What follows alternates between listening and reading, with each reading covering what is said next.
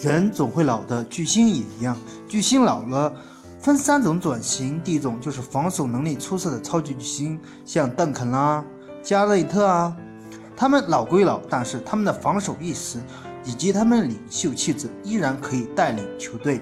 第二种，就像雷阿伦、诺维斯基、科尔，虽然他们年纪大了，运动能力下降，但是他们的投射能力以及投射准度依然出色。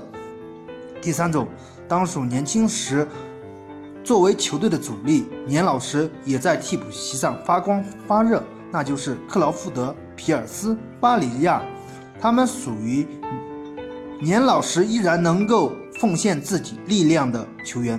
但是安东尼不属于任何一类。安东尼年轻时就像一个国王，但是年纪大了也是有国王的架子、国王的脾气，任何一个球队都不想引进他。为什么会这样呢？因为其他球队以即便引进一个老迈的大将军、老迈的冲杀的老前锋，也不想引进老甜瓜，因为引进国王是需要付出代价的。没有一个球队想引进他，让他破坏更衣室气氛以及球场上的融合度。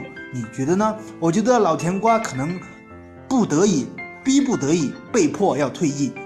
真是唏嘘不已，像这样的全明星的巨星啊，晚年如此的凄惨，简直令人想不到。欢迎大家踊跃的点赞评论，谢谢大家。